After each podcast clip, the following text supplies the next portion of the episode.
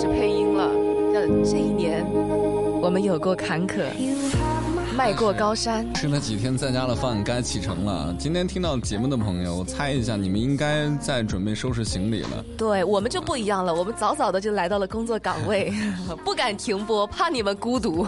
是的，我们今天就已经上班了啊。其实初五是一个很奇妙的时间节点。对于很多在家待了很久的朋友，有一些可能会觉得，哎呀，待无聊了，想走，因为被逼亲啊，被见这些不熟的亲朋好友啊之类的。对。那有一些呢，会觉得说在家里很温暖。比如说美丽，你应该属于偏温暖的吧？对。虽然说眼神当中就写满了就是被被爸妈宠爱的那种感觉。为什么？就是就是这种长相啊。很甜美，就是每天活得很幸福那种感觉。像我就一脸的沧桑。今天想跟大家聊点什么呢？一开始在思考，就是去年都做了些啥？一想好像还做了挺多的。哎，你为了扣今天的主题，愣是把自己就是文艺了一把。什么叫啊？我一直在想，你直接入主题不行吗？你就告诉大家，今天的主题就是辞旧迎新，总结过去没有做好的事，然后展望未来，就发誓一定要做的事情。包括这两天，我相信你们参加过很多同学聚会，就是莫名的觉得不爽。但是哪里不爽你想不起来？其实你仔细分析一下，无外乎这几天的所见所闻刺激到了你。因为某某某亲戚可能以前各方面不如你，结果今年给压岁钱一张嘴就是两千两千，你的压岁钱两百两百给别人给，你会不会觉得被比下去？男人在这方面非常的敏感。你们男人真的好胜心这么强的吗？哎，你们女人在一起化妆品你可以比比高低，我们男人在这方面真的会比高低的。事业还有事业，就是回去之后互相在聊天嘛。你说那个谁谁谁。你你你表哥知道吗？人家现在在那哪儿月薪八千多，你看看你，这是攀比。对，攀比。那我们女生比化妆品，我们不是攀比，我们女生是真的互相种草。嗯，你试试我这个口红，黄皮青妈？然后他说你试试我这个，涂上立马可以去撕前任的现女友，就是我们会互相分享和种草。所以有的时候有句话我讲出来可能会被女生骂，就女生的快乐是来源于她们的生活压力相对比男人少一点。男人回家过年的压力非常大，就是过去一年我已经输了，嗯，或者说我还行，但是我能不能保持住我就不知道了。我心里要干点啥，去哪儿挣点钱干嘛的，然后把往年一些就是没有做到的事情去弥补一下。那话题都说到这儿了，你过去的一年有什么遗憾呢？我过去一年遗憾挺多了，原本是打算结婚的，原本是打算结婚的，是跟我知道的那位师娘吗？对对对对对。后来是为什么呢？后来就因为。走散了嘛？他是迷路了吗？对，人潮人海当中走散了，就也也就算了吧。其实这也是一方面，还是工作。哎，别算了，我觉得“算了”这两个字真的。特别难过，是我也难过，但今天不想聊这个。我问你，我问你有什么遗憾？你自己要扯到感情，明明我们在对台本之前扯的好好的，今天不聊感情，你非得扯到感情，然后告诉我算了算了。工作工作啊，其实去年工作各方面有很多，怎么讲，就是很多遗憾的地方。嗯，比如说从身份的转变，嗯，从一个呃孙子变成了老板。我以前是老板，就是以前我所处的行业是偏甲方一点点，因为我们是主持那个行业，跟那个业务员他业务员偏乙方，啊，所以他保护了我们，我们就在直播间当甲方爸爸这种感觉。哎，你在这儿要不要说一下你离职的事儿？你们应该关注我微信公众号，我就能看到我写推送。新年跨年那天已经发出去了。对对对，因为很多人在问我关于离职的事情。哎呀，我这个人吧，你这个岁数，所以离职的真实原因是什么？不要听那些假大空的，什么人生有梦。嗨。特别简单，离职的根本原因就是，当你觉得在这个地方所做的事情在浪费你时间的时候，你就必须得做出决定了。嗯，这件事情你听起来很假，其实几年前我就想去做这个想法了。道理很简单，就每天晚上我真的熬不住了，最核心的。那所以就是扣着今天的主题来讲，你觉得你去年的一个算是一个大大的事情，就是辞职嘛？毕竟是这么多年嘛，在今天的这个主题板块里，是算遗憾还是算收获呢？说真的，我现在不知道。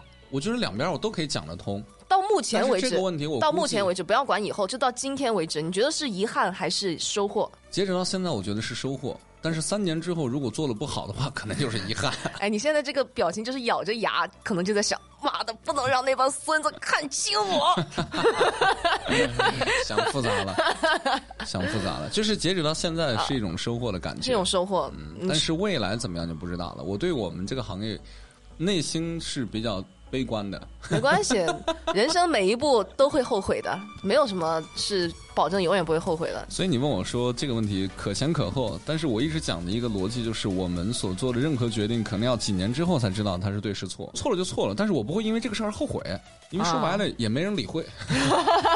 你后你的悔，人家根本不管你。跪在以前的领导面前，我还能回来吗？我错了啊！我错了，你爸爸。不会的，所以到我们这岁数，选择离职是件风险很大的事情啊。所以很多人在问我说，离职这事儿到底什么原因呢？一直没有去就正面去跟他们去聊。很简单，就是因为这个岁数离职并不是件多么光彩的事儿。说哎，我离职了，或者说这是件多么丢人的事儿。这离职这事儿呢？最初困扰我的时候，是在跟领导谈来谈去的时候，是最困扰我的时候，很纠结。说能播的啊，是能播的呀，就非常纠结，不知道是走还是留啊。等这个事儿定了之后，突然间觉得很洒脱。其实我想走。最后我跟你讲，最后悔的时候是什么呢？最后悔的时候是跟领导讲完辞职之后的那一瞬间。嗯，我冷静的想想，哎呀，这个岁数提辞职是不是有点风险太大呀？我明白这种感受。瞬间，但是当我发现那个信息撤不回来的时候，我就反而坦然了。啊，那你后悔的太晚了，两分钟之内还能撤。我就想说，哎呀，可能也确实到了时间节点了，因为那个时间节点很微妙。嗯，就如果说我在这儿再待一年还这样，我特别痛苦。所以这可能是我去年以来做过的一个最重要的决定，也是一个截止到现在真的不知对错好坏的决定啊。那人生没有那么多对错了。你很巧，昨晚做梦我还梦着这事儿，梦到你回去了。不是不是回去的事儿，跟那个没关系。我梦着我在电台的事儿。嗯，就是我突然就是醒过来说，哎，我要排班了，就是有这种压力。就是我在很长一段时间，我前段时间才把自己的手机铃声全部才改过来，啊，就设了很多奇奇怪怪的铃声。就你觉得与你最重要的决定的上一份工作来讲，就是彼此对得起，啊，彼此对得起了。就是我做了十来年也对得起，当然频道也对得起我了，对我也还算不错。就就彼此对得起嘛。对。然后到目前为止觉得是一个收获。目前为止是收获，未来真不知道。我有一说一啊，老娘让你说遗憾哦，遗憾是吧？那改一下，哎，好遗憾，为什么不辞的早点？二零二零年确实是一个特殊的一年，因为一些特殊的关系，很多行业可能出现了一些呃我们始料未及的一些变化。你你有没有想过，其实就是这些特殊原因也导致了我辞职的原因？因为这些事儿。让我们这个工作越来越忙了，你有意识到吗？我有意识到，对吧？就因为这个事儿，我们接了一些活儿，然后这个活儿呢，太挤占我的时间了。这样下去的话，我对于我对于你们无法交代，对于工作无法交代，这也是我辞职一个因素啊。当然，这是很小的一部分因素了，熬一熬也就过来了。但我不想熬的太累了，熬鸡汤的熬啊。对，不想太太太累了。所以我那天为什么说初五再去想这个事儿呢？因为很多男人到了初五的时候，经历过这么多事儿，你会去思考明年怎么办。嗯，我做的结果就是先把管理黑洞美丽先解决掉。其实今年我觉得啊，二零二零年过去的一年，应该是很多人在工作上都会遇到这样的问题。就是我们每个节目的后台留言都有这样的问题。其实我们也没有办法替你做选择，我们只能搬出一个，就是就是马老师是一个十几年的一个工作，现在辞职了的一些来给你们一些建议建议吧。就是哎，真的可以给你们很多建议啊。第一就是你上了岁数，不管什么因素，尽量不要辞职。啊，除非说工作确实没法干了，就不要辞职。倘若，或者外边有个富婆了，就是工作这事儿说白了就跟那个谈恋爱一模一样。嗯，只要日子能勉强过，千万不要辞职。但发生家暴这种现象，肯定要辞职。就工作尽量不要辞啊，尤其上了岁数，千万不要辞。那我可能还小，我就是你说的口中的那种没有上岁数的，我是觉得不合适就要离。没辞职的，就是年轻人呢，离职这个事儿我特别能理解啊。但是有一个忠告，第一就是你确实觉得自己特别牛，特别牛。你可以辞职，那种是可以的。哎，你说到这个，我看一下朋友圈，因为我有一个姐姐是刚离职，然后她朋友圈发了这么一段话，她也是在上一份工作，也是七年，毕业后的第一份工作七年了，然后离职，他是发了一个这个，他说：“做个俗人，理智到绝望，自由为一生。”离职的人都这么说。留在一家公司的原因有三个：钱、工作内容、一起工作的人。嗯，而这三项如果有两项都崩塌了，那么就该走人了。嗯，啊不，话是这么说的啊，但是我必须得泼点冷水啊。就是如果说到哪儿这三项都不一定会有，是吧？对，就是你辞职之后，如果说你家里有一个王位在继承的话，那无所谓。你只是学点管理，当然也有压力啊。但是如果你辞职之后还是要在下一个工作岗位继续混饭吃的话，你会发现去哪儿都一样。呃，不要随便去辞职，除非你想清楚特别厉害，去哪儿都是混饭吃，你可以考虑辞职，或者说。我无所谓，我就是一个艺术家，我无所谓，饿了无所谓。呃，新的一年也希望大家能够有一些工作上的突飞猛进吧。然后与我们自己的话，我们会有一些大的变化。我们很快会开一个自己的抖音号，然后我自己也会开一个抖音号，还会开直播。就是往常都是我们音频嘛，啊，现在这样我们视频直播和音频直播都会双向开通。其实我们有一个抖音号叫马栏山广播站，但一直没管过它。当时申请这个号的时候，就是无意间改了一个个性签名，叫“等我粉丝破万，我就直播给老板打一顿”。然后这个号真是没运营，也没怎么发作品。嗯，前两天真过万了，然后下面粉丝都在艾特说：“美丽是不是有什么承诺要实现了？”我感觉也要排上日程了，什么时候能实现一下？直播好吧，直播打老板，直播打老板。就是今年我们。会研发一些新的东西出来啊，因为毕竟我觉得我们要去做一些创新了。这个其实是我去年是很不满意的一点。嗯，慢慢来吧，慢慢来。其实很多很多的事情都在慢慢的一步步改进吧。对。今天我们会上一些新节目，然后会让一些新的朋友啊进入去做一些新的内容。嗯。一切都已经过去了，我们不可能去改变过去，但是我们可以掌握未来啊。对，待会儿就会跟你们分享我们刚刚说的那个三年前的那首歌曲，嗯，就是我们的原创歌曲。然后还有今天的节目下方，其实大家也可以。给我们留言，嗯，在过去的一年，你最遗憾的一件事情。然后我希望到了今年年底的时候，你们再回来看一看，嗯，你们就会发现依然没有完成。行吧，今天就这样，拜拜。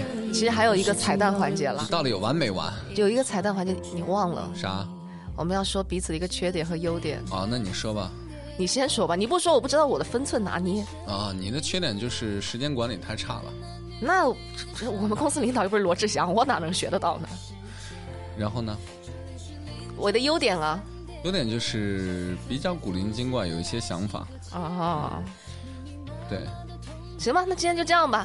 这首好听的歌曲送给大家，凌晨十三点，哪能说老板的缺点呢？我又不傻。每次录节目结束了，结束的拖沓。再见。拜拜。